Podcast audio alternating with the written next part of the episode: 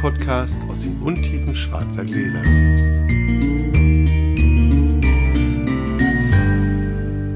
Hallo Sascha. Hallo Felix. Kleiner Disclaimer direkt vorweg. Hier ist eben ein Mikro ausgefallen. Jetzt haben wir schnell umgeswitcht zum anderen. Die sind aber nicht voll aufgeladen, weil wir mit denen noch gedreht haben. Hoffen wir, dass alles hält. Felix ist aber professionell. Hier gibt es immer Ersatz sozusagen. Wir Genau. stehen nicht ohne da. Aber die redundanten Systeme sind nicht voll aufgeladen, weil bei dem einen haben wir irgendwie schon vergessen, was auszumachen. Naja, egal. Auf jeden Fall, wir sind da. Alles ist gut. Wir müssen, bevor wir würfeln, kurz ein bisschen was berichten. Ich, wusste, ich muss erstmal nochmal Werbung machen. Die letzte Folge haben wir ja gemacht, bevor wir die Verkostung mit den Loire-Weinen gemacht haben. Die haben wir am Abend gemacht. Sascha ist da auch nochmal hingekommen, hat die mal probiert. Dieses Paket möchte ich nochmal ganz herzlich bewerben und euch empfehlen. Wie gesagt, ich verdiene nichts dran. Wir kriegen ja nichts ab dafür. Da waren schöne Sachen dabei. besonders rabattiert. Ja, da waren sehr schöne Sachen. Vor allem waren das sehr unterschiedliche Sachen, sehr Total. ausdrucksstarke Sachen. ja. Ihr könnt aber auch vorher nochmal in das Video reingucken, wenn ihr wollt, wenn ihr misstrauisch seid. Zu dem Video, Haben wir, misstrauisch, haben wir misstrauische Hörer? Also das wird mir ja ganz neu. Zu dem Video auch ähm, ganz schräg Premiere, hat mich voll im Stich gelassen. Er hat das angezeigt, es würde Mono rendern, hat dann aber Stereo gerendert. Das ist Stereo, das müsst ihr einfach auf Mono stellen, sonst klingt das komisch, weil wir ja mit drei Mikros arbeiten. Dann kommt's. Ah, alles klar. Auf einem Okay. Kanal sind zwei und auf dem anderen bin ich. Mit einem anderen, das klingt ja auch noch unterschiedlich. Und dann muss man halt auf Mono stellen. Was für Leute, die Apple-Geräte verwenden, echt eine Aufgabe ist. Ja. Weil Apple hat das echt versteckt. Da muss man nämlich in die Eingabehilfen gehen, dann auf audiovisuell und dann irgendwo kann man Mono einstellen. Von hinten durch die Brust ins Auge. Also das Paket sei euch herzlich empfohlen. Webweinschule Loire Verkostungspaket. Mit den Leuten von Passion Vin. Das war das eine. Das andere. Die haben das übrigens schön beworben. Das sah sehr hübsch aus. Übrigens Ja. fand ich in dem Newsletter ein sehr schöner Newsletter, den sie dann ja, verschickt Ich finde, die machen sowieso einen exzellenten Job. Ist auch ein exzellentes Sortiment, Ja, ja, das stimmt. Die andere Sache, Nachtrag, weil Flo und Sascha dann abends kamen und Flo hatte vorher bei Sascha noch den Müller nachprobiert, blind. Stimmt. Der war zerfallen. Er war na, nicht ganz, aber er war auf jeden Fall auf dem besten Weg sozusagen. Ja, also ja. wir hatten ja hier diese lustige Situation, dass ich am Anfang dachte, wir sind bei 15, während des Nachverkostens runterging auf äh, 11,975, 90 99 war es und Flo war, war bei 90. Ja. Und hätte man letztes Jahr schon trinken sollen, so nach dem Motto. Also wir halten fest, es ist ein Wein, der durchaus schön ist, wenn man ihn aufmacht und schnell mit fünf Leuten die Flasche. Eine halbe Stunde kara- karaffiert und dann Ja, ja genau, fünf ja, Leuten ja, genau, so ja, ja, genau. Aber dann, wär, dann ist das super. Ist natürlich aber auch ein bisschen, haben wir jetzt quasi die Lernflasche gehabt. Genau. Für die nächste wissen wir es. Genau. So, das waren die Nacherzählungen. Ansonsten würde ich sagen, legen wir los. Passt was? Eine drei. Drei. Und du eine, Eine eins. Eins. Es ist, es ist wirklich nicht zu fassen. Ich habe ausgespült. Kann losgehen. Wir haben nämlich vorgenascht. Genau, in schwarzen Gläsern. Jeder den Wein, den er mitgebracht hatte. Während ich versucht habe, die Mikrofonprobleme zu lösen. Ja. Wir trinken vom Weingut Botanica The Merrill Delaney Collection Chenin Blanc 2017 aus der Herkunft Citrusdale Mountain. Das ist in Südafrika. So, sehr zum Am Wohl. Sommer, im Sommer ist das Gute an den Gläsern, dass sich eine Sache quasi Stimmt, fast siehst- sofort verrät. Genau, sie beschlagen. Das ist auch ein bisschen. Es ist entweder ein, ein, ein frischer, kleiner, kühler Pinot, den man so ein bisschen an der unteren Grenze so schnell wie das beschlägt. Es Ist ist, es tatsächlich, kommt direkt aus dem Kühlschrank. Mach es ruhig ein bisschen wärmer für 4 Grad. Boah. Ist der Wein nicht gemacht. Äh, ich war in Georgien, davon muss ich erzählen. Du warst in Georgien. Ja, also nicht wirklich eigentlich. Ich so. war auf der Prowein in Achso, Georgien. ich, war- ich war nämlich gerade irritiert und dachte, was mache der jetzt in Georgien? Genau. Davon wollte ich erzählen. Prowein. Vielleicht kurz vorher. War ganz. Wie war denn, wie fandst du denn deine erste Prowein? Also ich fand meine erste Prowein, also ich habe erst ein bisschen gearbeitet Ja. fürs ähm, Weinviertel, Weinviertel, Das Weinwürzel. das fürs Weinviertel DAC. Das war ganz schön. Es war wohl, habe ich gehört, sozusagen etwas leerer und mehr Platz zwischen den Reihen als sonst. Trotzdem muss man sagen, ich für meine erste muss man sagen, wenn du keinen Plan hast, bist du völlig überfordert. Ja. Du hast keine Chance. Das sind so viele Weine, so viele Winzer, so riesige Hallen. Ich Ja. glaube, man braucht einen richtigen, richtigen, richtigen Plan für alle drei Tage. Und man muss eigentlich alle drei Tage machen. Ja, nein, nein. Ja, Ähm, ja, nein, ja, das, also- so dachte ich es auch. Ja. Sie haben mittlerweile eine ganz gute digitale Version gemacht für den Planer, weil du kannst zum Beispiel auch im Web die Sachen schön auf dem großen Bildschirm dir angucken mit den Heimplänen und kannst gucken, wen willst du machen. Und dann fügst du Sachen zu deinem Dings zu und legst, dann kannst du dich übers Handy einloggen und hast es dann auch auf deinem Messeplaner auf dem Handy. Also das haben sie jetzt State of the Art gemacht. Ich war witzigerweise, du warst ja Sonntagmittag da. Also Sonntag um 13 Uhr habe ich ein Foto gemacht, das ich auf Insta gepostet habe. Neuerung bei der Pro waren mehr Aussteller als Besucher, weil das war menschenleer. Da haben sich nur gegenseitig die Kollegen besucht. Ja, die Gänge waren breiter als vorher wegen des Hygienekonzepts. Genau. Man hat drei Hallen dazugenommen, obwohl 600 Aussteller weniger da waren. So, Echt? Ja, und zwar nicht, weil man die Stände vergrößert hat, sondern weil man die Gänge vergrößert Ja, hat. okay. Das hat sich dadurch schon ausgewirkt. Aber es waren auch 30 Prozent weniger Besucher da. Das ist aber mit Vorsicht zu genießen, also 33 Prozent, weil das sind die Besucher, das sind nicht die Besuchertage. Fast alle Menschen, mit denen ich gesprochen habe, haben obendrein auch noch verkürzt. Ah, Waren also okay. statt drei nur zwei Tage da oder sogar nur den Sonntag. Ja. Also das heißt, ich könnte mir vorstellen, die Zahl der Besuchertage hat sich vielleicht sogar mehr als halbiert. In einigen Hallen war ganz gut. Die Deutschlandhalle war nach wie vor ganz okay. Äh, Mein Mhm. Ja, gut, um- um lieber die Freund Jörg von- Tarnisch hatte den genau. Eckstand an der Mosel genau gegenüber vom Hauptausgang des VDP-Stands. Der hat über Besuchermangel nicht klagen müssen. Das verstehe ich. In anderen Hallen war es teilweise gespenstisch, gerade bei den Österreichern. Mir schrieb ein Hörer auf diesen Insta-Post mit diesem, schrieb mir, ja, es ist halt der erste, das erste Wochenende für Caterings und so. Es waren kaum Gastronomen da. Und gerade die Weinviertler und Co. Ja. haben natürlich wirklich auch viele Gastronomen aus Deutschland, weil die auch direkt beliefern können. Das muss nicht immer über Importeure gehen. stimmt. Und die waren alle nicht da. Ein Ja, die- anderer, das stimmt, ein anderer Geld schrieb, verdienen dann, ja. Ja, die, du, du, es wird, es war auch so warm, es war so die doppelt so viele Hochzeitsfeiern jetzt, Ja. im Mai, weil die ganzen Abgesagten Ja, ja, nachgeholt werden und die können einfach nicht weg. Ja, da gibt's ja da gibt's ja doppelt so viele Scheidungen, das ist ja auch schön. Nein, schön. In der italienischen Halle war es beim letzten Mal so, dass ich dachte, ungefähr ein Drittel der Besucher sind Einkäufer aus Russland und China. Ja. Die sind alle weg gewesen, kein einziger da gewesen. Und dann noch 30 ganz wenige, hab Prozent italienische Gastronomen in Deutschland. Die waren auch alle nicht da. In der Italienhalle war es teilweise gespenstisch. Ehrlich. Ja, das war. Wow. Da war ich teilweise nicht, heftig. habe ich nicht also, als, als ich am Prosecco-Stand vorbeikam und da waren sechs Besucher auf 34 Aussteller und das irgendwie so zu einer vernünftigen Oh. Zeit, da dachte ich so, ui, hier ist jetzt aber Polen offen. Ich habe mir auch sagen lassen, Italiener waren besonders Pisst. enttäuscht. Hm. Ja, pisst kann man ja nicht so wirklich sagen, ist ja niemands Schuld. Ja, ja. Ja, also die, die Gastronomen waren nicht da und dann sagte mir zusätzlich noch äh, der Maximilian Förg von Provence Wein, sagt, es gibt eine Zeit zum Wein einkaufen und es gibt eine Zeit zum Wein verkaufen. Und jetzt ist definitiv die Zeit für die Leute zum Wein verkaufen. Wer jetzt noch sein Sortiment bearbeiten Ja, muss, der der hat hat seine halt Hausaufgaben nicht Okay, gemacht. das stimmt. Im Mai hast Ja, du deine Ware fertig aus. Wann ist die sonst? Die ist sonst Anfang, äh, Mitte März. Ja, das ist natürlich Die eine wird ganz, auch nächstes Mal wieder Mitte März. ist auch eine ganz andere Zeit natürlich. ja, Das ist schon. Und dann, ich meine, diese warmen Tage, das heißt es war, ich hab, es war so schön warm. Die haben alle draußen in, den, in diesen Zwischengängen, wo es die Wurst gab und so Ja. also in der Sonne, da war es richtig voll. Da, da saßen alle und haben wirklich schön Wurst in der Sonne und mit dem Gläschen noch irgendwie. Aber das stimmt, in den Hallen war es Ja. Ich war in Georgien, weil ich mir gedacht habe, immer noch schön, der Satz. Ich, also du kriegst, äh, gerade wenn du Presse bist, vor der Prowein ganz viele, gerade von den Ländern Einladungen, kommen Sie doch mal vorbei auf dem Gemeinschaftsstand, dies, Gemeinschaftsstand, das. Wahnsinnig unergiebig. Du stehst da mit Winzern, die letzten Endes teilweise Importeure suchen, andererseits äh, nicht wissen, dass du jetzt Presse bist. Wenn du Presse bist, zeigen sie dir ihre Weine, aber du willst ja vielleicht auch ein bisschen was über Land und Leute wissen, wenn es um sowas wie Georgien geht.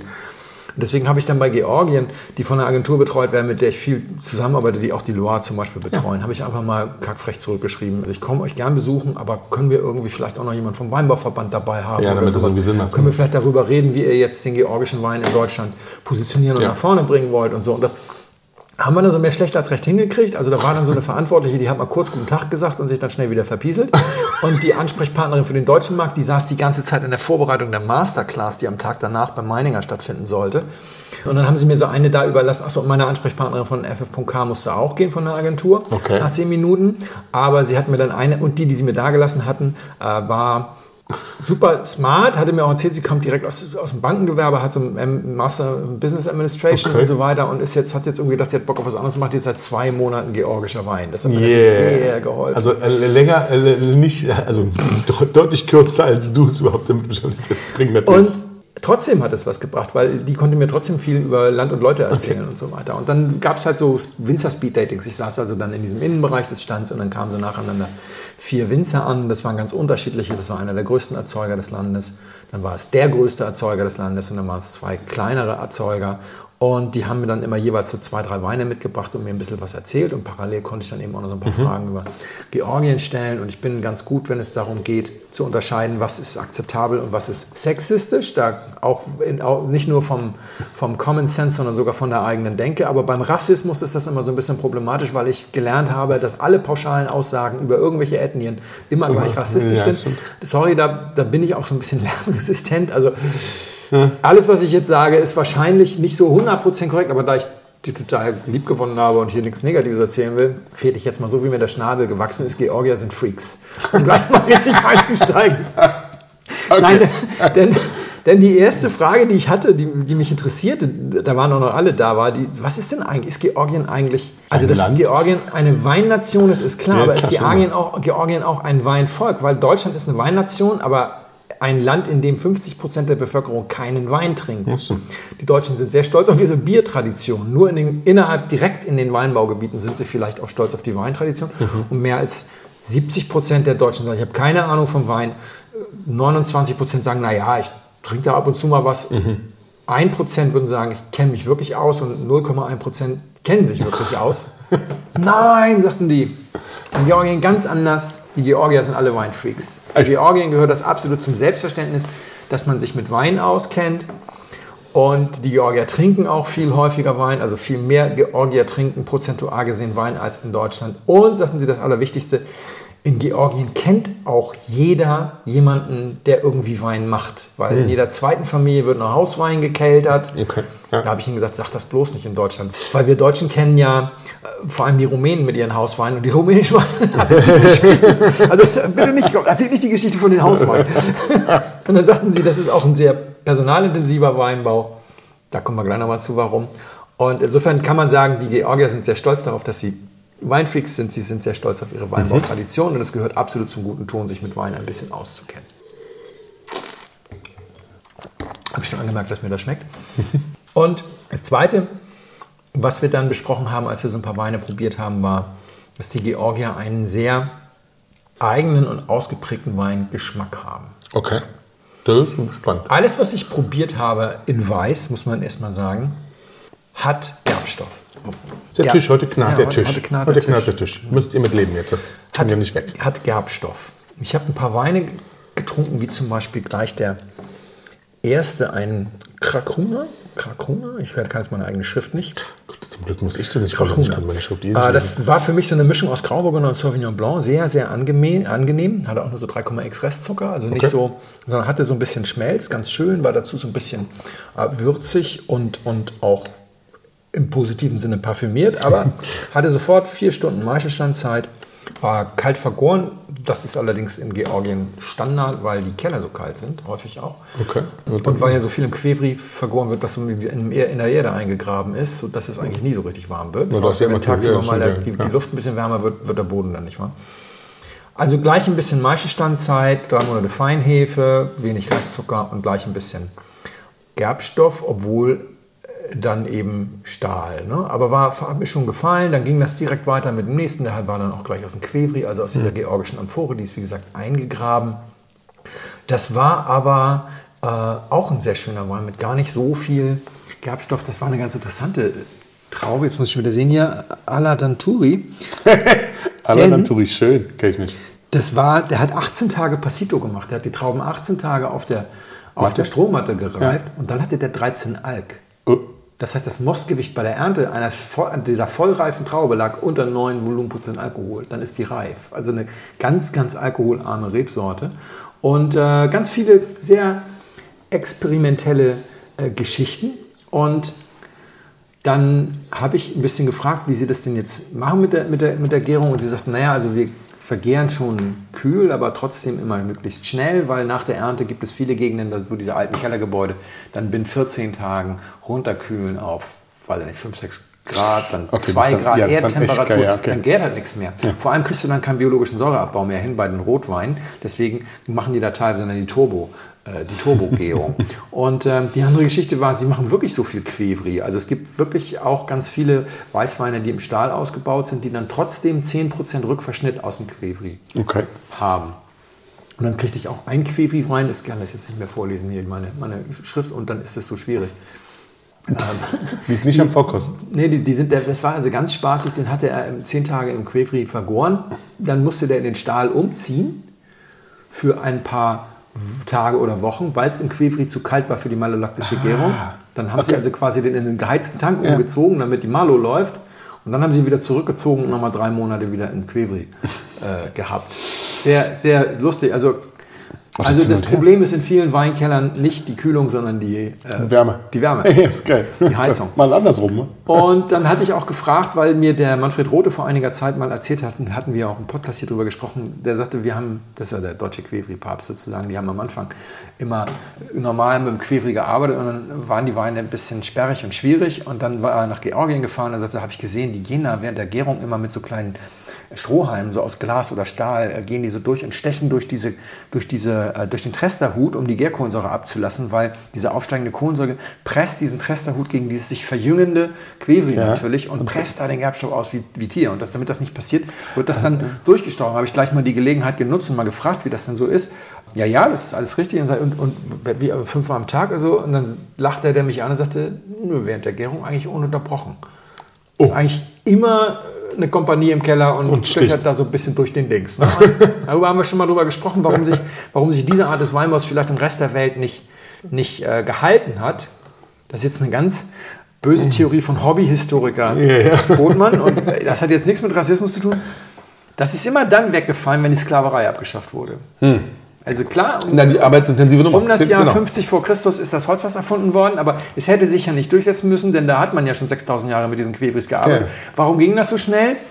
Ja, weil die Sklaverei im Zweifelsfall in Mitteleuropa und Zentraleuropa und, und Westeuropa dann weggefallen ist und man keine Mittelorte mehr hatte, die man bei zwei Grad im Keller einsperren konnte. Die dann durchstechen die ganze Zeit. Lendenschurz irgendwie sozusagen mit dem Strohhalm. Stell, stell dann- dir das mal vor, hier in, in Deutschland mit Mindestlohn. Da bist du aber dann schnell, wird der Wein sehr, sehr teuer. Ich glaube auch, dass Rote vielleicht auch deswegen ja einen seiner Quevri-Weine eingestellt hat. Er macht, glaube ich, nur noch den roten, den weißen macht er, glaube ich, nicht mehr. Wenn dann so viel, das ist ja krass. Immer der Arbeit. Aber das ist ja die Wiese auch, das ist ja irre. Dann habe ich gefragt, wie seid ihr denn eigentlich klimatisch aufgestellt? Könnt ihr mir mal sagen, also, weil ich, ist ja schön, Saparavi äh, wächst bei wie viel Grad? Keine Ahnung. ja. Ne? Was, was wächst da denn noch, was ich kenne? Welche, welche internationale Rebsorte wächst denn da eigentlich? Und dann habe ich auch was gelernt. Und sagten die, naja, in Georgien hat sich in den letzten 30 Jahren nur eine einzige internationale Rebsorte durchgesetzt. Alles andere ist autochthon. Okay. Abgefahren, oder? Ja, total. Und zwar Cabernet Sauvignon. Echt? Der hat irgendwas, was die Einheimischen allesamt nicht haben. Einzige internationale Rebsorte, die sich dahingehend durchgesetzt hat, dass es nennenswerte Mengen Pflanzen gibt. gibt. Also es gibt sicherlich, steht, sicherlich steht irgendwo ein Sauvignon Blanc, aber im Wesentlichen ist das alles autochthon. Hm, krass. Ja, fand ich auch ganz, ganz spannend. Und sagt aber eben auch Cabernet Sauvignon, es ist warm, sagen sie. Es ist wirklich warm. Wir haben allerdings kalte Nächte, wir sind da häufig dann auch gehen in die Höhe. Zu dem Höhenzug. Ist das der Kaukasus? Ich weiß gar nicht, der die von Aserbaidschan trennt. Ich hätte es jetzt noch gucken müssen. Warte mal, ich habe hier die Broschüre. Gucken wir doch mal schnell nach. Mit allen Anbaugebieten. Und hier diese Quevris eingebuddelt. ja, das sieht also wirklich, wirklich sehr krass. Das müssen wir gucken.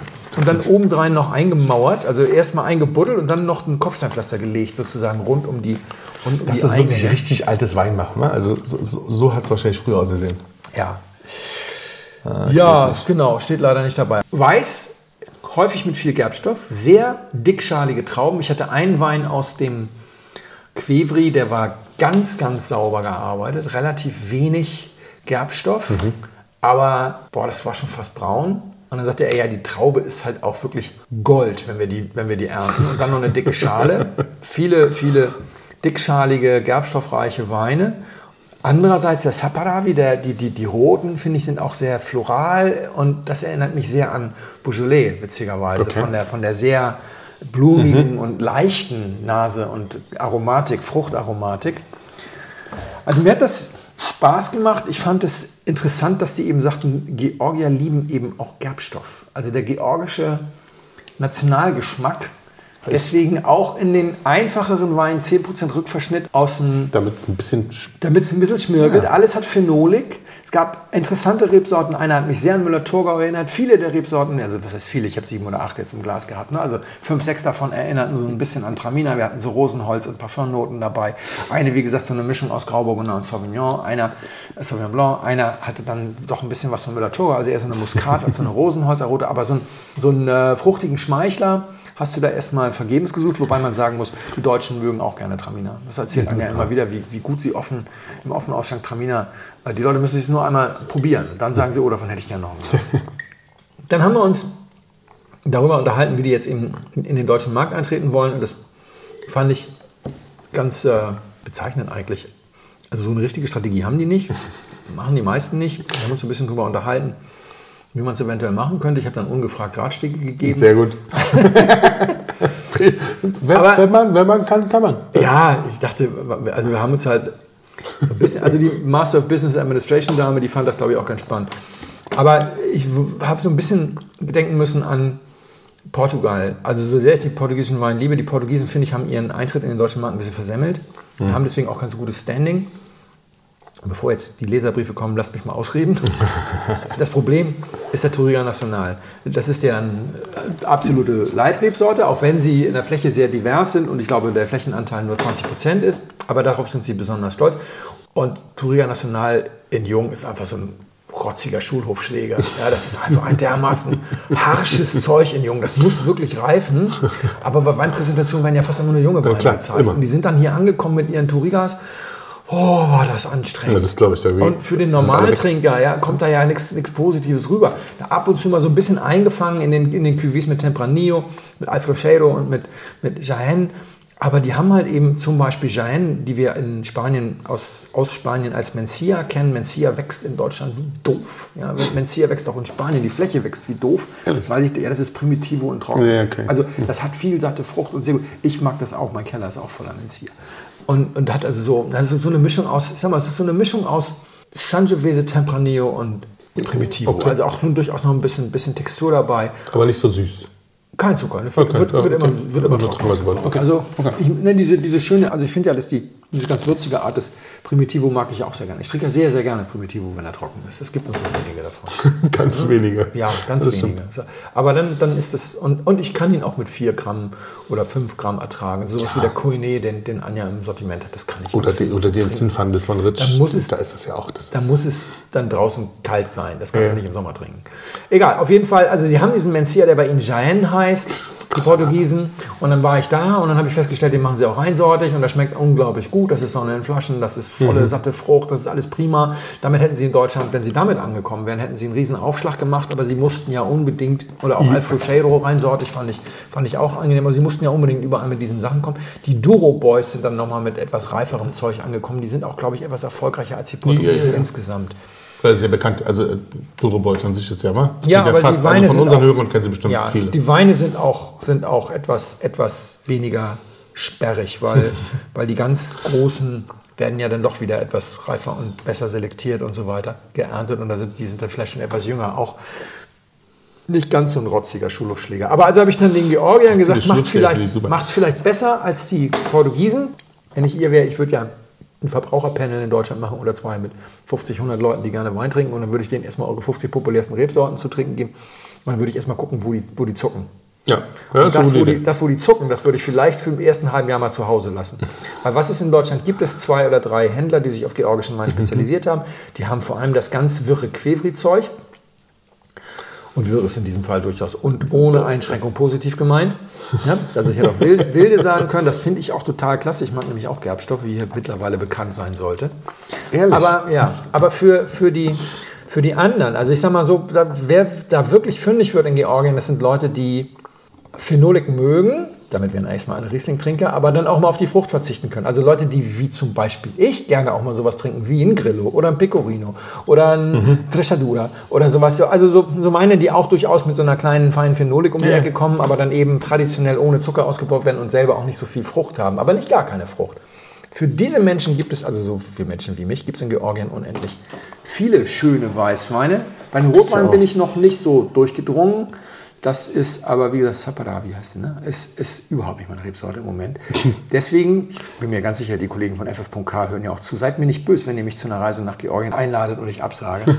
Weil äh, ich, ich habe genauso viel rausgefunden wie jetzt zum Beispiel auf so einer Reise ins Dao. Ja? Da bin ich, musste ich nur drei Tage hinfahren. Hier konnte ich das in einer Stunde irgendwie erfahren. Ähm, viele schöne Weine probiert. Aber ich glaube, das sind die Weine, die es teilweise schon gibt in Deutschland oder die es nicht nach Deutschland schaffen werden. Und die große Rotweinoffensive wird an mir komplett vorbeigehen. Ja, wahrscheinlich. Hm. muss so sagen. Da muss ich noch sagen, pro Wein dazu, kannst du mal einen letzten Schluck probieren. Was ich sehr nett fand, ich war im Weingut Kopp, die haben nämlich... Kopp, Kopp, äh, ja. Ja. Die haben mich gesagt, sie sind Hörer und wollen, dass ich unbedingt vorbeikomme. Fand ich sehr nett. Hab ich, bin ich dann auch direkt mal vorbeigekommen. Und dann kam ich da an und dann stellte ich fest, dass die sich den Stand mit Gabel teilen. Gabel wollte ich immer schon mal probieren, weil, weil Gabel, ich weiß nicht, ob du dich erinnerst, hat Flo dir und mir mal blind ja, eingeschenkt. Ich nicke mit dem Kopf Ja, ja. hier. Also, Flo genau. hat Flo dir und mir mal blind Ja, eingeschenkt. Ein das war Weißburgunder, der ja. uns wahnsinnig gut gefallen hat. War ein ganz schräges Ding. Ich habe das Ding dann auf, Face, äh, auf Insta gepostet. Dieser Post habe ich dann nochmal geguckt. Ist also äh, total steil gegangen, hat irgendwie 260 Likes oder sowas, aber keinen einzigen Kommentar. Das passiert eigentlich nie. Das ist was so stimmt. monstermäßig.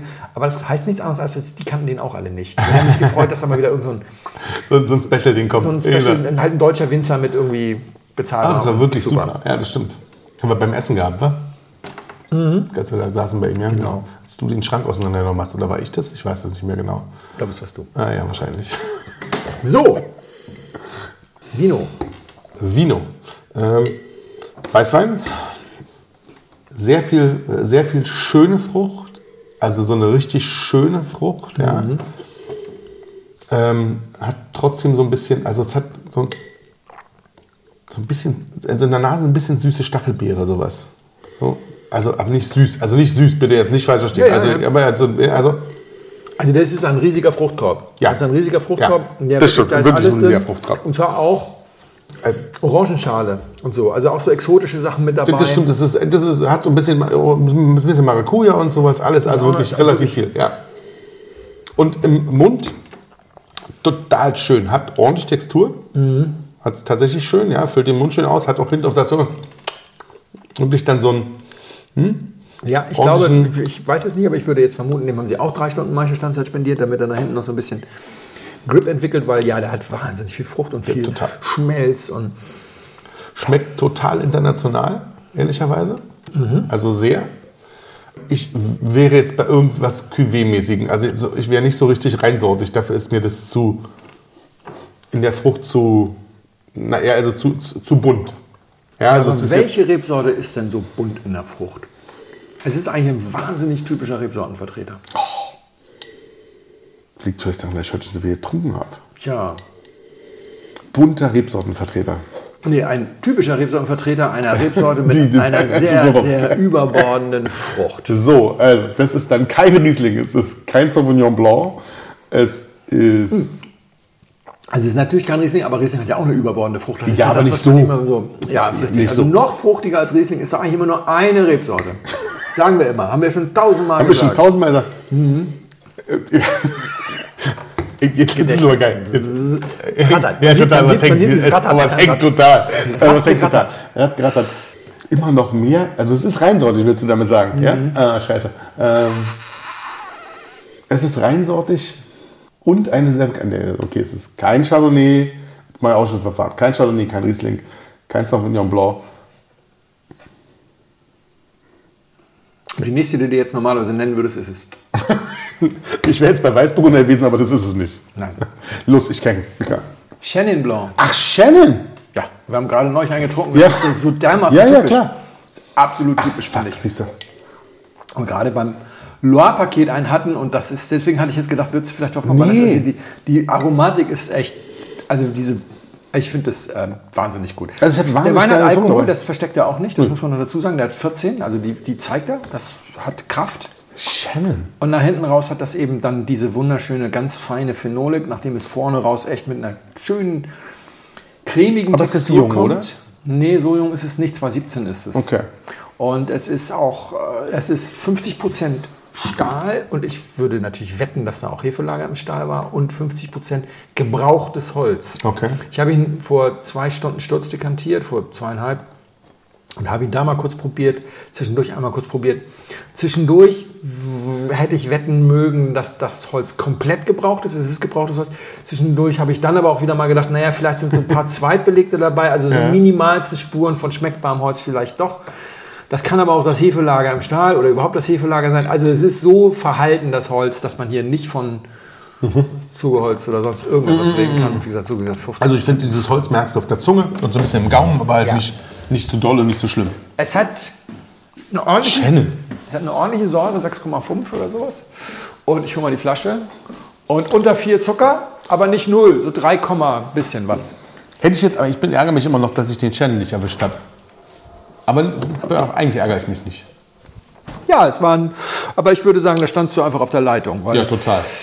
du ja auch beim Aufzählen, normalerweise sagt man ja nach dem Sauvignon Ja, Blanc ja, kommt Blanc. der Chenin Blanc, wenn Ja, man dann so die französischen Rebsorten aufzählt. Ja, es ist äh, The Mary Delaney Collection. Das ist die, das ist die Top-Linie von. Ja. Mary Delaney war eine Malerin, so viel weiß ich noch. Und ich nehme mal an, dass das, dass das äh, Etikett hier ein Gemälde von ihr ist. Das sieht sehr hübsch aus. Und äh, die Wein, her, das, die Winery heißt Botanica Wines. Das macht ja Sinn, wenn da vorne eine Blume drauf ist. Ja.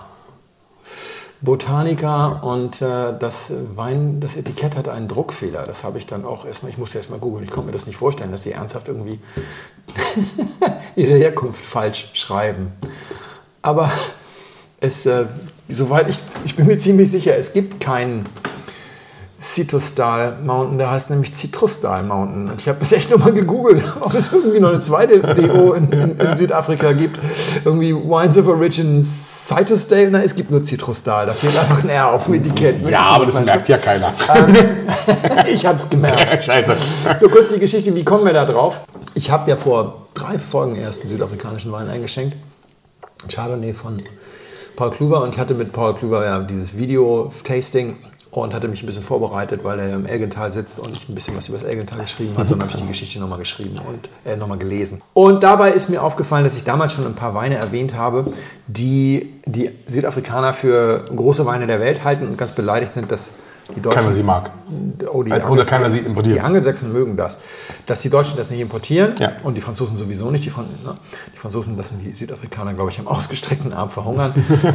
die Italiener auch. Also die haben einen schweren Stand. Und, und ein, der Einzige, der es schafft, ist, ist Ken Forrester, der um die Ecke sitzt von Botanica. Soweit ich weiß, sitzt er auch in Citrusdal Mountains.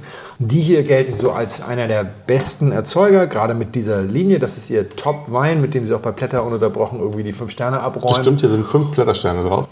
Und den gab es dann nicht in Deutschland. Und dann habe ich noch ein Jahr lang versucht, den zu kriegen. Und dann habe ich es aufgegeben. Und als ich jetzt die Geschichte wieder las mit Paul, habe ich gedacht, jetzt gucke ich mal, ob es den Attika gibt. Weil ich weiß, ich hatte damals nicht geschrieben, dieser Wein ist der helle Wahnsinn. Ich möchte den gern kaufen und in meinen Keller legen. Aber es gibt ihn nicht. Und dann habe ich gesehen, sieh da, es gibt jemanden, der den importiert. Ja. Und der hat sogar, wie es dann typisch ist, noch gereiften Jahrgang, weil die Deutschen das ja nicht kaufen. Weil ich finde, es gibt durchaus, jetzt sind wir über Thema Rassismus, es gibt eine extreme Abneigung gegenüber neue Weltwein in Deutschland. Ja, total. Das ist ja gar nicht, ist, ist überhaupt nicht okay so, finde ich auch. Also das Wahnsinn. ist, ja, und alles gepanscht, alles gemacht, alles. Ja, oder der, oder der zweite Satz, ja, aber dann kommt so von so weit her, was ist denn mit unserem grünen Daumen und so, Fußabdruck. Und, Ja. Aber, ja, das ist Das- auch richtig und das gut stimmt, und richtig. aber- das hier ist übrigens eine ziemlich leichte Flasche, Ja. obwohl das ja ein Topwein ist, ist hier kein dicker. Das ist jetzt auch keine Leichtglasflasche, aber ja, aber es es ist, ich eine finde es ganz trotzdem auch Quatsch, weil ich meine, ja, wenn, wenn der Und guter Wein herkommt, muss man es auch mal herholen. Ich meine, das ist aber Ganz auf den internationalen Warenaustausch zu verzichten macht auch keinen Sinn. natürlich nicht. Ich finde diesen Wein großartig. Ich fand ihn damals großartig, ich finde ihn jetzt großartig. Und das Irre ist. ist Ich habe auch gesagt, zum Glück habe ich 30 gleich, Euro. zum Glück habe ich gleich gesagt, Shannon. Ja, ist super, genau. weil Shannon habe ich ja sofort wirklich gleich kostet, es gehabt. kostet 30 Euro und ähm, wenn jetzt jemand googelt, es gibt, die haben witzigerweise drei Storefronts, der gleiche Laden. Also es gibt den jetzt bei drei Läden, ist aber alles der gleiche. Der gleiche ich glaube, das ist der Importeur, der so ein paar Web-Storefronts Okay. hat. Wenn jetzt jemand auf die Idee kommt, sich das wieder zu kaufen, denkt bitte dran, eine Flasche pro Hörer, weil so viel hat er da garantiert nicht liegen. Das lohnt sich übrigens. 30 Euro ist tatsächlich Ja, Äh, ausgesprochen preisgünstig. Ist es wirklich. Und ihr müsst ihn auch nur einmal trinken. Das reicht ja auch. Kann noch ein halbes Jahr liegen und dann geht's los. Cheers. Jetzt sind wir rot. Manchmal hat man das Gefühl, wir sprechen uns ab, weil Felix erst den weißen hat und ich jetzt den roten. Aber tatsächlich ist es wie immer nicht so. Es ist nur Glück. Wir trinken jetzt Schiefer. So heißt der Winzer. aus Österreich, aus dem Südburgenland und zwar einen Reiburg Blaufränkisch 2006. Und warum erzähle ich euch dann später? Na, du, der nascht schon. Nee, ich habe nur gerochen. Die Stunde fallen aber er ist nicht fehlerhaft. Er ist nicht fehlerhaft. Nee, nee, nee, nee. Ich habe überlegt, wonach mich das oder woran mich das erinnert. Ähm, äh, drei Sachen habe ich, glaube ich. Also einmal habe ich tatsächlich auf die Nase gekriegt wegen äh, meines Kleider, wegen meiner ähm, Wegen deiner Kleiderordnungsgeschichte beim letzten Das stimmt. Mal. Ja. Und zwar von einer, ähm, von einer Hörerin von uns mit unglaublich vielen Followern, die sie selber hat. ähm, und äh, das war aber insofern ganz nett. Ich habe dann Eine natürlich. Hörerin, die wo ihre Follower hat? Die hat auf Instagram sehr viele. so. Also nicht nur da, wahrscheinlich, ich weiß gar nicht, ob sie auf TikTok auch ganz viele hat. Das müsste ich mal gucken, weiß ich nicht, aber Aber wir nehmen ihre Meinung natürlich einfach mal ernst definitiv. als Hörerin. und aber unbedingt. Hatte ich aber, also es ging tatsächlich völlig, das, ich habe es bloß so lachen, sie dachte, oh, oh, oh, 300.000 sind ganz schön viele. Ja. ja.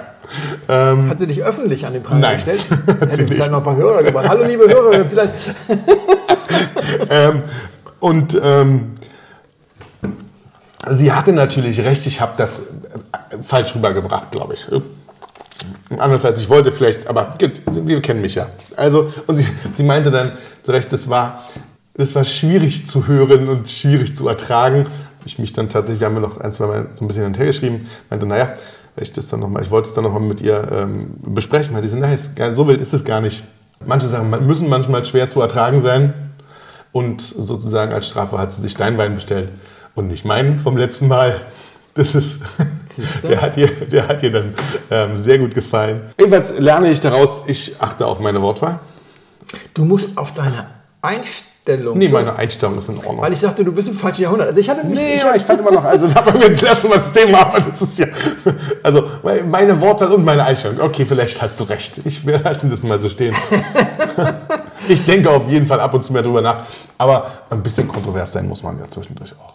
Das soll dir, das soll dir Ja. niemand nehmen, um Himmels Willen. Sagen wir mal so, ich habe in, in dem Nachbearbeitungs-Ding Ja. äh, gemerkt, dass man anmerkt, dass man den Podcast anmerkte, dass wir da nicht unbedingt 100% einer Meinung sind. Ja, das stimmt. Und deswegen habe ich dann mich nicht gewundert, dass im, normalerweise kommen die Kommentare in dem Schnutentunker Mhm. unter der Folge, in dem Post, da kam nichts dazu. Und ich gesagt, okay, dann ist es einfach so, weil ja klar ist, dass ich das Blog schreibe und du nicht unbedingt Genau. jetzt Genau, tagesaktuell da liest. Dann äh, ist das so, dann haben die Leute das einfach so verstanden. Aber wenn du jetzt rein sagst, dass sich jemand direkt an dich gewendet hat, dann, dann ist ja alles gut. Dann ist von meiner Seite aus alles gut. Klar, Sascha hat zu Recht auf die Nase gekriegt. Passt.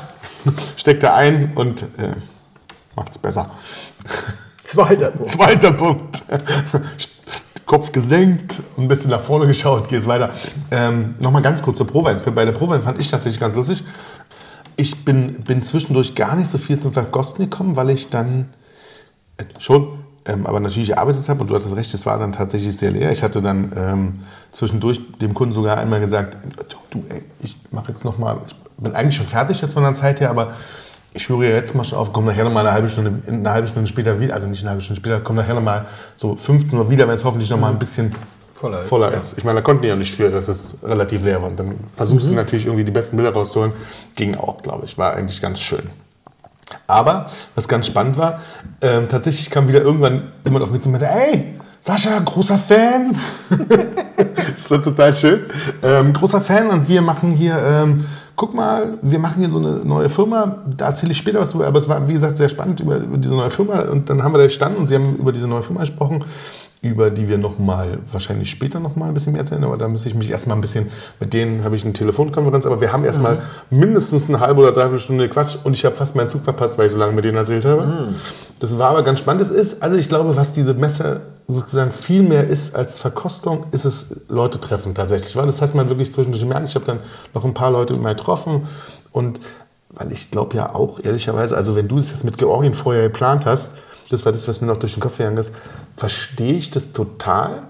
Aber ansonsten gehst du dahin, machst vielleicht ein paar von deinen, von den großen Winzern und dann bist du ja aber auch schon, also um die mal, wie, wie der Neujahrgang ist und so.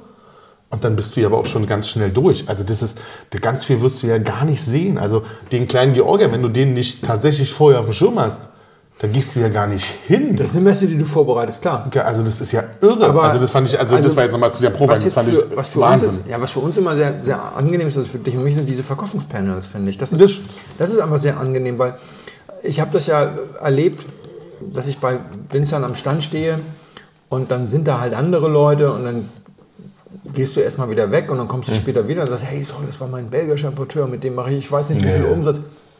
Da brauchst du ja nicht für zu entschuldigen. Dafür ist die Messe ja eigentlich da. Die Messe ist nicht dafür da, mit deinen deutschen Medienkontakten zu arbeiten. Die kannst du jeden Tag anrufen. Die Ja, kannst du jeden Tag Ja, ja, ja, stimmt. wenn da irgendwas wichtig ist oder sowas. Das, darum wir, geht wir sind da noch gar nicht, wir sind gar nicht wichtig. im- Also, Umgekehrt ist es aber so, dass ich, dass ich in, ich war viel in der Spanienhalle. Ich war bei äh, den entsprechenden Verkostungspanels, Rias Beischas und Co. Da stehen dann eben 40 Weine, die kannst du dann zur freien Verfügung, kannst du einfach so für dich einschenken, probieren und dann sind, die, sind die Winzer auch häufig auf der Probe. Dann kannst du dann hingehen, wenn du irgendwas von denen willst. Die Ja, das einzige- macht Sinn. Das Einzige, wo, du, wo, du, wo ich auch abgebrochen habe, weil du nicht Selbstbedienung hattest, das war in der Champagne. Also die Champagne hatte auch ein Verkostungspanel mit 50 Weinen und die wollten halt nicht, dass sich da die Leute dann irgendwie die Lampe anzünden mit Champagner. Das kann ich auch gut verstehen. Verstehe ich gar nicht, weil, weil, alle Champagner saufen. Ja, aber das Problem war dadurch, dass du dir nicht selber eingeschenkt hast, dadurch, dass es auch ein bisschen gedrängt Mhm. war, dass du eher so ein bisschen mit zwei Meter Abstand und dann hast du da einem von den drei Soms gesagt, kann ich bitte mal, Ja, ich ja. wollte immer mal Picard, ja, also nicht Jean-Luc, sondern, sondern äh, wie heißt der, François Picard, ja, also das auch Enterprise, Picard. Enterprise Champagner, wollte ich immer mal probieren. Nein, aber du sagst, dann kann ich mal den probieren und dann sagst du, wenn dir der Winzer zum Beispiel gefällt, dann auch einen zweiten, kann ich auch mal den anderen Ja. probieren und dann stellst du fest, okay, du hast jetzt gerade den äh, Blanc de Noir Brut probiert und sollst anschließend den Blanc de Blanc Extra Brit Grand Cru probieren. Der schmeckt dann nur noch sauer. Ja, ja, klar, logisch. deswegen habe ich abgebrochen. Ja, ich habe tatsächlich ab. Ich habe nach, nach acht Champagnern habe ich abgebrochen, weil das war Nicht albern. Ja, das gut, kann das du. Champagner kannst du wirklich nur kuratiert verkosten, wenn einer das nach Zucker und Hefelager ordnet. Und Das hatten wir ja schon bei meiner Champagnerverkostung, dass es, dass es so war schwierig war. dabei. Deswegen Achso. kann ich das nicht beurteilen. Das war das schon da, also ich glaube, ich hatte das ganz gut gemacht in der Champagnerverkostung.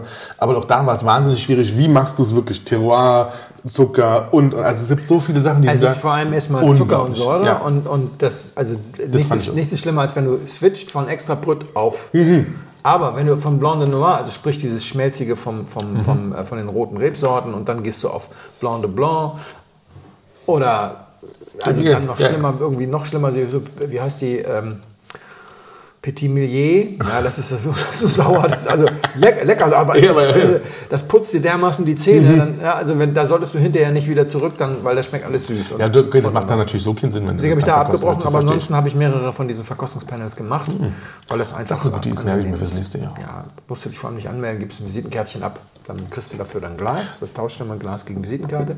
Das war übrigens, äh, letzter Punkt zum Ding, bevor ich noch zu einer anderen Geschichte komme. Ähm, das war tatsächlich, hätte ich ja gerne mal ein paar Sachen von Raumland durchgekostet, aber an dem Stand, Mhm. gleicher Punkt wie Champagner, da war es so voll, Ja. durchgängig, dass ich dachte, okay, die wollen nur saufen. Also es ist einfach so voll, die Leute wollten sich einfach nur, also Es war aber das Feedback, dass davon weniger da waren. Also ja, weniger. von diesen, von diesen Naja, Säufern.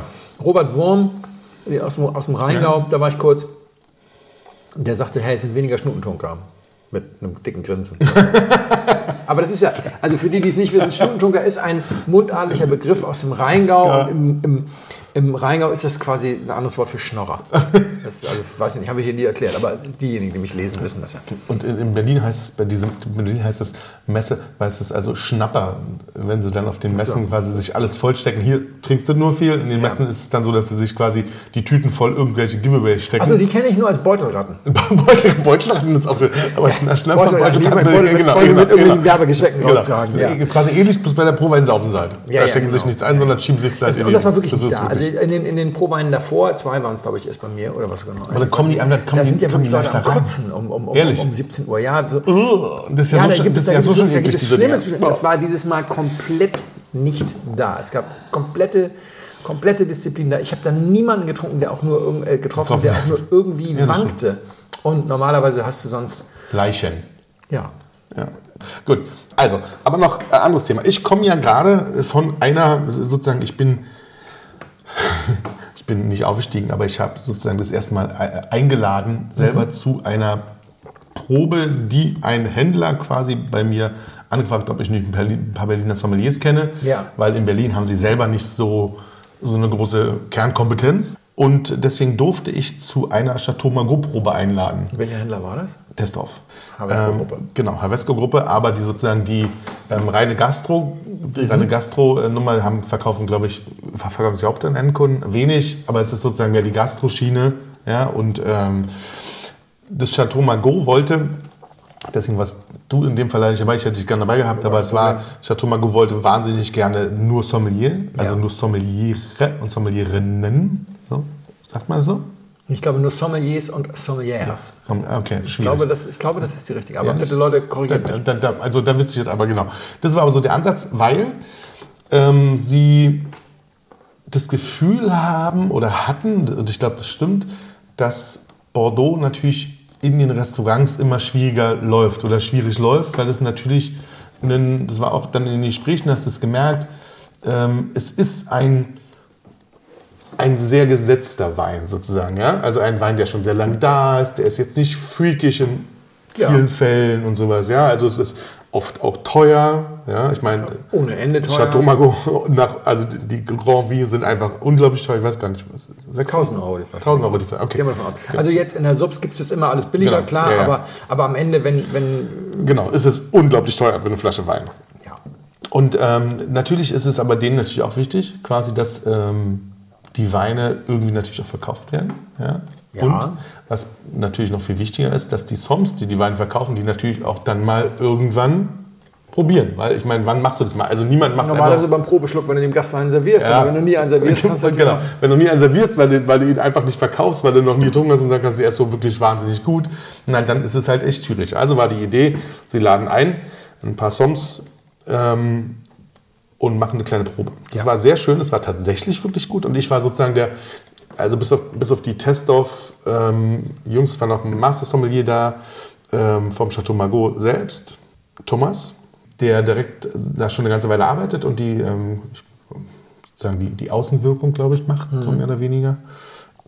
Und war ich der einzige Nicht-Sommelier. Ich habe mich, schon- hab mich schon ein bisschen schlecht gefühlt, weil ich, da- sag's dann. Ist doch gut, wenn, also, du das, wenn du das organisierst, ist doch super. ja, dann war, dachte ich auch, Und stattgefunden hat es im 1 unter Eins 0. stattgefunden hat es 1 unter 0. Ähm, es gab dann noch was nettes Essen danach für die Soms.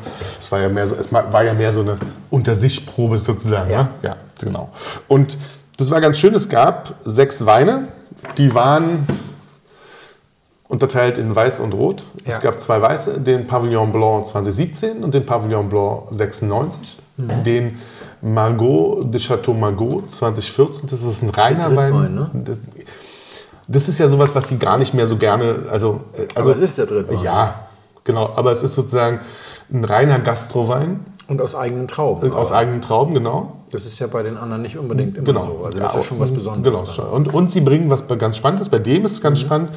Ähm, sie bringen den erst trinkfertig auf den Markt. Ja. Also das heißt, wenn sie jetzt ganz schön 11, 12 und 14 sozusagen Mhm. probieren und feststellen, okay, 11 und 12 sind noch nicht so weit, der 14er ist aber gerade total toll, dann kommt der 14er und die anderen beiden werden nach hinten angestellt und erst sozusagen verkauft, wenn sie sozusagen trinkfertig sind, weil sie den ähm, an die Gastronomie verkaufen und wollen, dass die den mit dem Namen Margot natürlich dann an die Gäste ausschenken für einen, naja, deutlich günstigeren Kurs als eine äh, Grand Vie. Weißt du denn, was der kostet?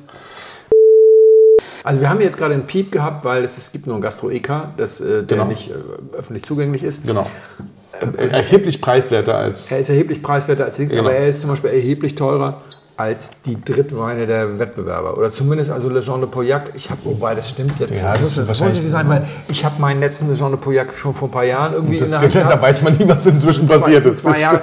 Aber trotzdem, es klingt eher so, als wäre das auch ein bisschen. Man muss jetzt aber auch eins dazu sagen, das ist bei denen auch alles eigene Traube. Ja, ja, das stimmt. Und das, ähm, wie gesagt, also das, Das machen ist, sie bei, das ist bei Le Jean zum Beispiel nicht der Fall. Da ist- da- Zukauf. da und ist- nehmen nur den ist- Namen. Nee, nee, nee, nee. Das ist eigene Traube aufgefüllt mit Zukauf. Okay, so, Also ja. so Ja, ja, muss man gut, auch okay. immer fair, fair bleiben.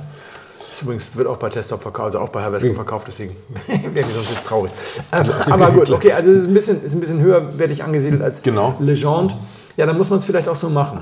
Ja, das ist wahrscheinlich gar Also ich glaube auch, dass es kein schlechter ist. Ist auch ein guter Wein. Mhm. Ähm, ist jetzt Ich glaube, wenn du den im Restaurant kriegst, ja, und der, der Somm, den dir den gut einschenkt, hast du wirklich unglaublich viel Spaß. Ja, Mhm. Äh, auch für den, auch für sozusagen den, den Gastro VK-Preis, den du jetzt, also den Restaurantpreis, den du neu bezahlst.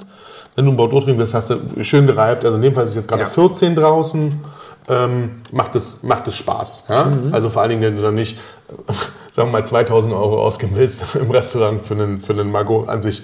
Dann gab es Pavillon Rouge 15 und 5 und Chateau Margaux 2029 4, also die Grand Vie. Ja.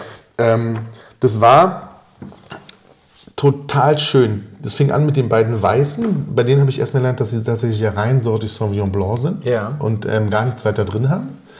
Der 17er ähm, war so, dass ich dachte, also wirklich ein richtig, wirklich ein richtig geiler Sauvignon Blanc, aber ähm, das kriegen wir auch, das haben wir auch schon anders genauso gut getrunken. In der Spitze. Ja. also, aber, aber wirklich in der Spitze sozusagen. Ja. Also bei, ähm, bei Winzern, die das auch wirklich großartig machen, wo dann die Flasche, aber weiß ich nicht, 60, 70 Euro kostet oder sowas, ja. Also kriegst du großartig hin.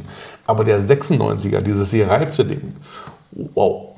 Also das war wirklich, wo du sagst, ha- habe ich so noch nie, ja, noch nie so richtig so getrunken, großartig gereift, ähm, großartig im Geschmack, eine geile Säure hättest du niemals A nicht auf Sauvignon Blanc und B nicht auf das Alter, ja. Ähm, ganz, ganz toller Wein. Der beste Wein der Probe, finde ich. Oder sozusagen in dem Fall so deutlich günstiger als die Grand Vins sind. Deutlich günstiger heißt immer noch viel zu teuer, aber genau. Aber, Aber noch im. Bereich, wo man sich irgendwie eventuell mal hinreißen ein Fläschchen so mal probieren, ja. Genau. Ich weiß nicht, ich, ich habe mich, ich habe, das Problem ist, ich habe immer so schlechtes Gedächtnis. Ich habe, glaube ich, einmal den, den Pavillon Blanc, Blanc. getrunken und da kostete er 250 oder 300 Euro. Kann das hinkommen? Genau, so, also jetzt ist jetzt, ist er, jetzt? ich glaube, jetzt ist er so bei 300 EK. Ja. Okay, also dann nicht, ja, ja, dann ist er jetzt so bei, bei, bei, bei 300, bei 400 knapp. Ja, okay, dann, 400. dann kommt das irgendwie hin. Vielleicht war, da hat er damals auch nur Ja, 200 ja, aber, der, gekostet. ja, aber es ist natürlich, also die Spanne in der Zwischenzeit ist sozusagen ähm, schon deutlich gestiegen. Die Pavillon Rouge, also den Margot de Margot hatten wir ja gerade, ähm, spannend. Die Pavillon Rouge fand ich wirklich gut. Die sind, also auch da kriegst du wirklich, also da kriegst du richtig was für, für dein Geld. Auch wirklich in dem Reifen. Kosten die nicht auch schon 200? Ja, ja, Entschuldigung, für 200 kriegst du ja, äh, Chateau Grand Puy Lacoste, kriegst du Chateau Ponte Canet. Ponte Canet. Ja, ja, das, das stimmt. Äh, Ja, kriegst du ja. 100 Parkerpunkte Wein Ja, für ja. 200 Euro. Also da Ja, nur wenn du nur in der Subs, also nur wenn du es in der Subs hattest. Ja, ja, ja, ja. Nee, nee, nee, nee, haben wir doch gerade drüber gesprochen. Der, der, der blöde, ödelige 900 Ponte Ja, ja, kostet immer noch stimmt. 260. Ja, stimmt. ähm, nee, also, nee, für 200 für einen Zweitwein, finde ich, ist, äh, Alter, kaufen wir doch irgendwie Pichon Comtesse oder, oder Also- und zwar nicht theoretisch, sondern ja auch praktisch. Ich habe da ja wieder angefangen, das zu kaufen. Auch Das- für ja. 200, das schreckt mich ja nicht ab. Das ist okay. Ich bin mittlerweile Du bist mit meiner- deutlich gestiegen. Ich bin mittlerweile bei 200. Was die Einkaufsgrenze angeht, das Ihr ist merkt okay. also, wie sich das, wie sich das ja, man muss quasi... sich dann ja schon anpassen. Ja, das ist doch stimmt. klar, alles andere wird ja auch teurer. Aber trotzdem, wahnsinnig guter Wein.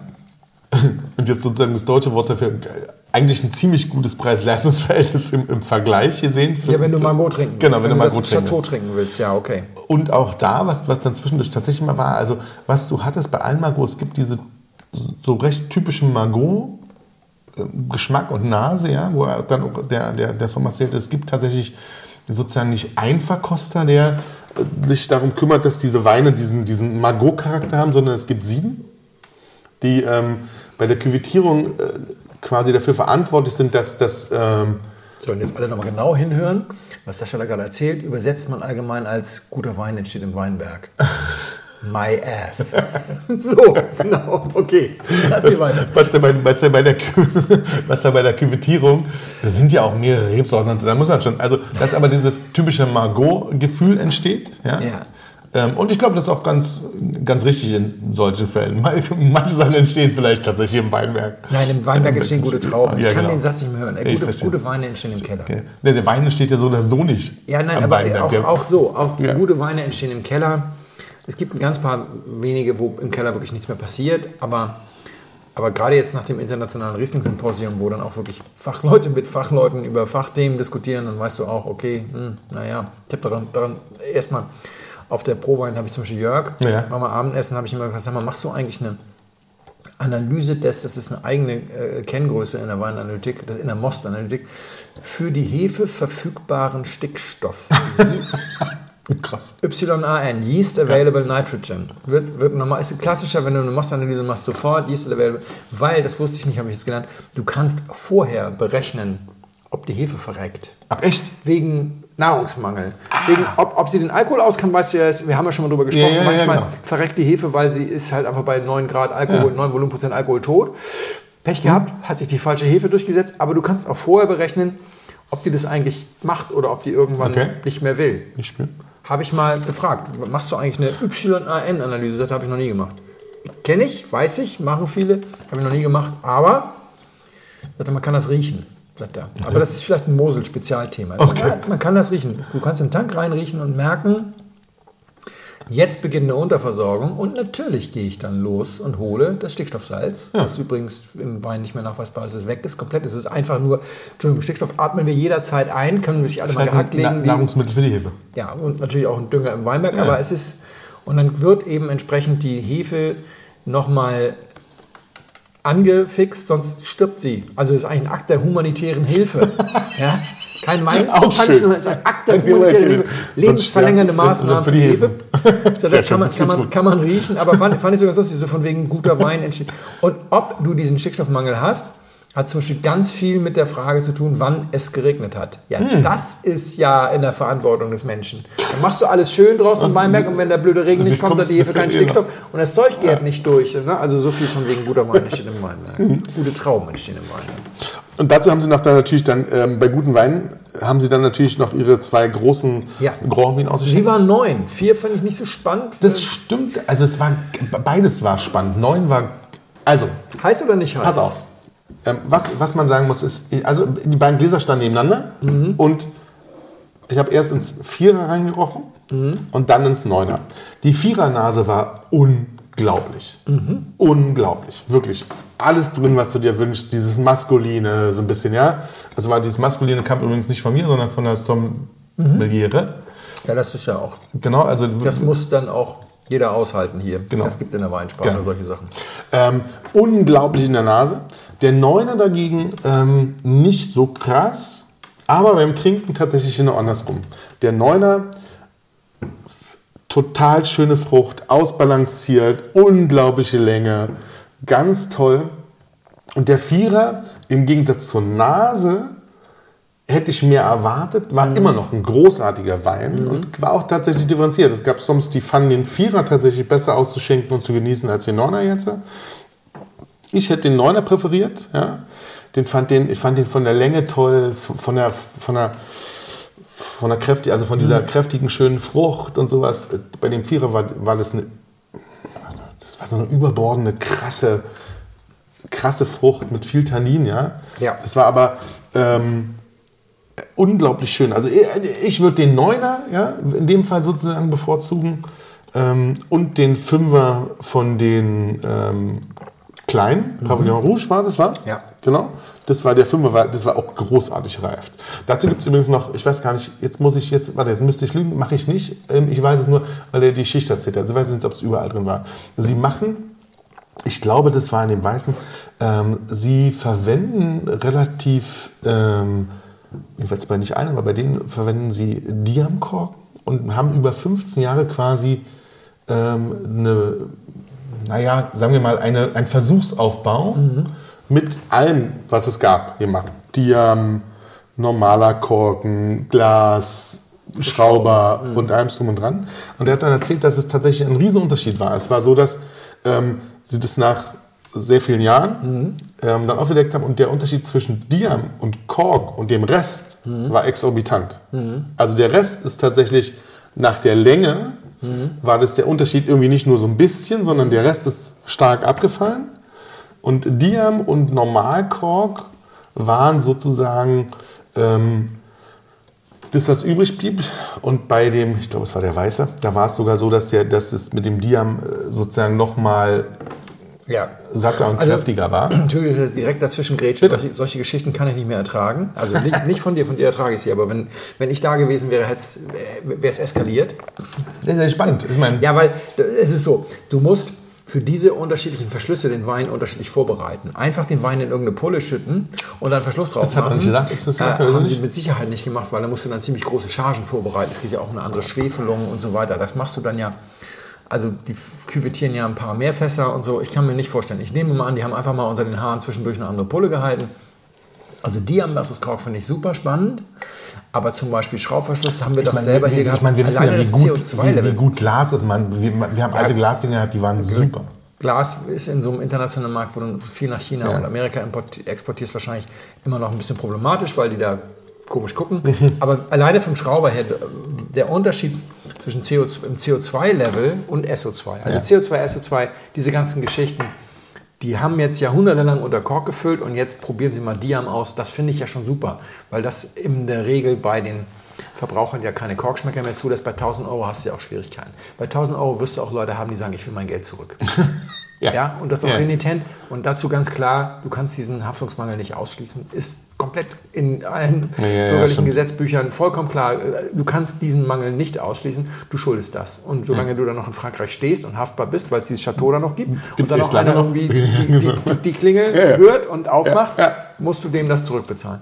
Und das ist ja auch nervig. Also insofern klar müssen die weg davon. Aber die wollen natürlich jetzt auch nicht irgendwie ihre 100 Jahrgänge in der Schatzkammer entwerten, indem sie auf Schrauber umstellen. Das ist ja noch das Thema, dass die Leute sagen, ja, stell dir mal vor, der ganze Altbestand würde, weil sich der Schrauber als super erweist, dann abfallen. Ja, das ist ja noch aus den alten Zeiten, als sie noch verkorkt haben. Das ist nicht so viel geht, nee, wert. das geht, das natürlich. geht ja, nicht. okay, das geht natürlich. können Sie überhaupt nicht mit der Message kommen, Sie Verschrauben- übrigens viel neu, immer zwischendurch, erst den Wein Ja. Also das Ja. machen sie wahrscheinlich viele, ja. Aber das ist, Aber also generell, wenn du den Wein nicht explizit auf die entsprechende Verschlussform vorbereitest, Ja, okay, spannend. Hätte ich jetzt ohne, ja, kannst du es nicht miteinander vergleichen. Du darfst nicht den gleichen Wein oder verschiedene Verschlüsse packen.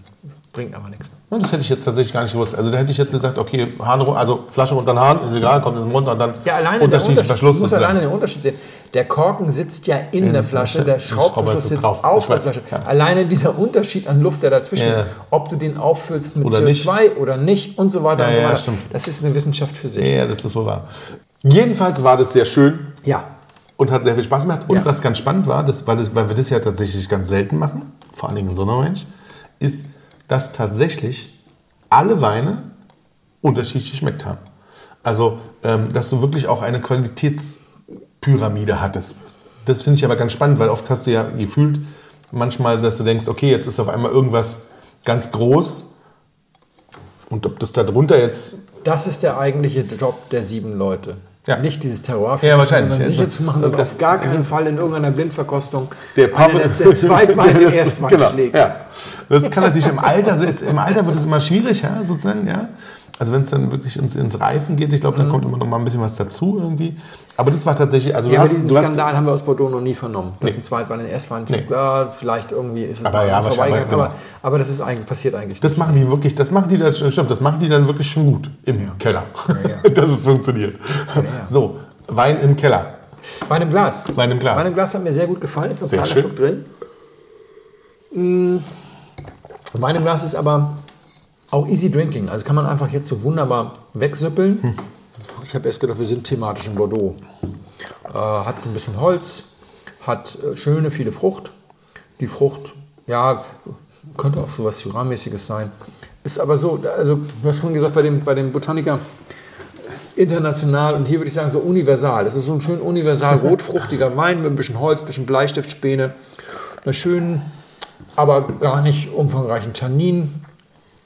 Packung, äh, die allerdings dann wieder den Eindruck erweckt bei mir, dass es vielleicht schon ziemlich lange auf der Flasche gereift ist, also schon so 15 Jahre alt ist oder sowas, weil das Tannin komplett abgeschmolzen, also da ist, da kratzt gar nichts. Da kratzt gar Der nichts. kratzt nichts. ne, Da kratzt das gar nichts. Der kratzt nichts, das stimmt. Und manchmal mag ich es ja auch ganz gerne, wenn es kratzt. Und deswegen habe ich so, kam ich so in so einen Easy, in so einen Easy Drinking Modus. Ne? Also wenn, wenn, wenn mich das noch hätte mehr fesseln sollen, ich habe dir sehr gefesselt zugehört und das dabei so nebenbei gesuppelt. Das, hat, das war keine Konkurrenz zu deiner Geschichte. Nee, das stimmt. Und dazu hätte es ein bisschen mehr Gerbstoff haben müssen. Ein bisschen gebraucht, mehr. Gerb gebraucht. Ja, ja, das stimmt. läuft so lustig durch. Ja. Eine schöne Frucht, hat so eine schöne leichte Würze, vielleicht so eine kleine Tabaknote dabei, bisschen Holz, kaum Tannin. Ja, trifft Säure, super. Säure ist so mittelprächtig. Wir hatten in der Vergangenheit Weine, die hatten weniger Säure, also da ist schon so ein bisschen strukturierende Säure. Läuft. Läuft. Läuft. Das ist super. Ich meine, nachdem ich ja schon den Wein davor so inhaliert habe, bist du jetzt echt nah dran. Also nee, du bist tatsächlich, du bist im Gegensatz zu mir, bist du tatsächlich gut dabei. Okay. Ähm, ähm, warum ich den Wein ausgesucht habe, ähm, ist tatsächlich auf der Prowein war ich bei dem Winzer und habe ähm, ein bisschen was probiert, was er da hat und war bei den, wir trinken Rotwein. Das, Ja, achso, das habe ich nicht. Ja, Rotwein, ja, ja. Trinken Rotwein.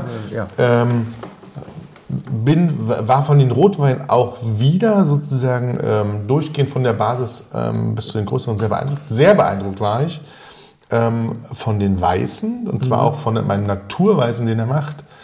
Das fand ich großartig. Ich krieg davon hoffentlich noch mal eine Flasche geschickt und dann äh, würden wir die noch mal zusammen einfach trinken, weil das war also ein unglaublich guter Stoff.